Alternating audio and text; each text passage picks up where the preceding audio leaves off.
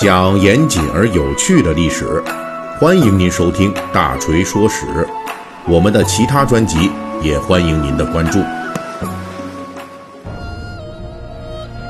最近大锤的《水浒细节解密》一直跟大家呀聊这个古典小说《水浒传》中所涉及到的各色骂人话。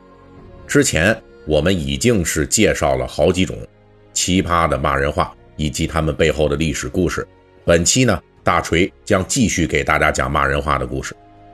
在正式开始之前啊，我们依旧要向此时此刻仍旧奋战在抗击新冠肺炎一线的广大逆向前行者们致敬。好，回到我们的故事中，今天大锤要讲的这骂人话呀，其实不止在水浒世界中频繁应用，到现在啊，仍旧是一句常见的脏话，这就是“屁”。在水浒世界中，这句话是各色人等经常使用的骂人话。比如说，阎婆惜的母亲阎婆、王婆、李瑞兰家的钱婆等等一众女流，在指责他人胡说的时候，直接就说对方啊是在放屁。而好汉诸如青面兽杨志啊、行者武松，还有玉麒麟卢俊义等人，也会在不想听他人讲话时就大叫。你放屁！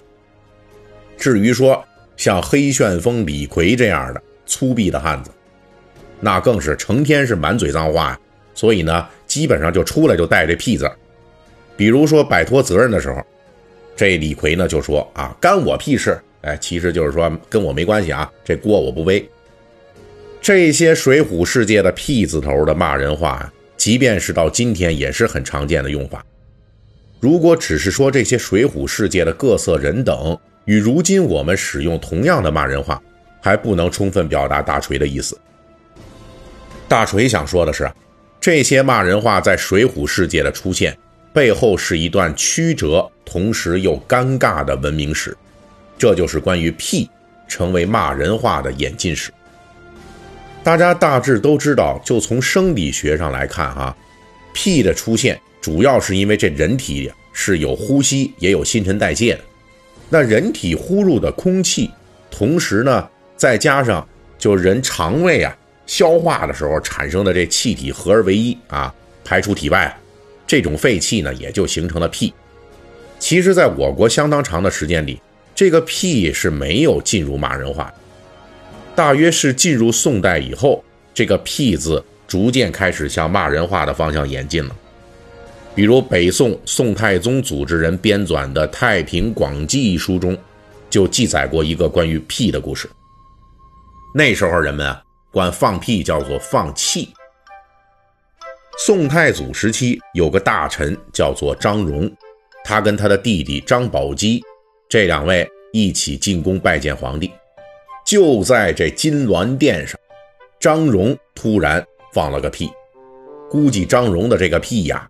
可能比较响，它不是那种蔫屁啊，不是那种小声音的，儿不是，它是可能是嘣一下子，所以就让当时在场的所有人全都听见了。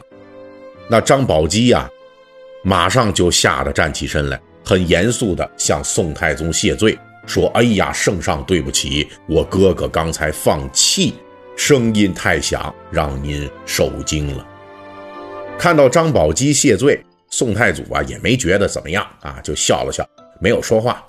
张荣那很不爽。过了一会儿呢，内侍就把这个茶酒、点心什么的就给搬上来了。按照惯例，这张荣和张宝基呢要在一张案几上吃点心，但是张荣却坚决要求一人一桌，而且他离自己的弟弟张宝基远远的。这宋太祖就问了。哎，张荣，你怎么不跟你弟弟一桌吃啊？这张荣就回答：“张宝基因为我放气就要谢罪，我放气只是从屁股出，他却从嘴巴里边放气，他这嘴得多脏啊！我不能跟他一桌吃东西。”宋太祖听了这个就哈哈大笑。从这个故事来看啊，就也就是说，从宋代开始吧，这放气。就成为一种有负面意义的词汇了，已经在朝野中推广开来。虽然这个事儿不雅，但是它具有的攻击意义，已经能够让它成为未来市井人员使用的骂人话的潜力了。到了南宋时代，陆游曾经记载过一个直接用放弃作为骂人话的故事，说当时江浙有个读书人叫毛德昭的，这个人啊学问很好，水平也不错，但是有个毛病，嘴巴不积德，跟谁说话都是几句话就下当。就开始挖苦贬损对方，但是又偏偏他学识广博呀，这骂人都骂得很犀利啊，别人还还不上嘴。在南宋初年，毛德昭就去都城临安参加省试。当时临安城大环境不好，因为这时候正是大奸臣秦桧独揽朝政、权势熏天的时候，而且秦桧特别恨别人说他坏话，所以当时啊。谁要是说他一句坏话，让他给听到了，就要遭到秦桧非常严酷的报复，弄得谁也不敢说他坏话。在临安朝天门的茶铺里，毛德昭就遇到故人唐熙勇了。唐熙勇知道毛德昭这个人嘴臭，于是两人在饮茶的时候，这唐熙勇啊，就凑到毛德昭耳畔，悄悄地说道。听说老兄你素来批评犀利，毫不留情，你能不能给我点评一下当朝的秦桧秦太师啊？你说这不是挖坑让人跳吗？这一句话呀，就把毛德昭给吓住了，他马上是跳起来一溜烟就跑了，一边跑一边还喊：“哎，我什么都没说啊，我什么都没说，你就当我是在放弃。”这就说明到了南宋时代，放弃。已经具备了批评别人说话毫无价值的这个意思。那么放弃又是什么时候正式的成为放屁的呢？这就要从“屁”字头的骂人话进入市井说起。之前的放弃虽然不雅，但是还在官宦和市民共用的这个话语体系之中。而到了宋元之交，这个放屁就逐渐的成为了市井百姓常用的骂人话。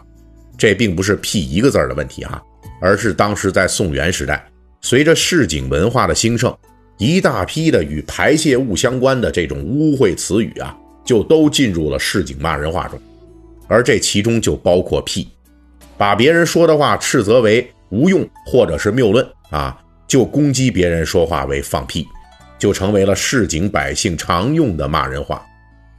值得注意的是，在这一点上，《水浒传》。对“屁”字头的骂人话也是使用的也是非常适当的。有兴趣的读者朋友们呢，不妨去搜检一下。其实，在整个水浒世界中啊，虽然使用“屁”字头骂人话的人很多，但是却没有一个朝廷高官说他，因为这是一句标准的市井骂人话。大部分的时候啊，都是市井百姓和江湖好汉用它。从这个角度来说，“屁”字头骂人话的这种设定。也证明了《水浒传》对宋元时期市井文化的一种精准的把握与呈现。好，本集的水浒细节解密就给大家讲到这里。您要是喜欢听我的节目呢，可以微信搜索添加四四七九二五八零三一七八，让小助手拉您进入我们的粉丝群，也可以关注“大锤说史”同名公众号。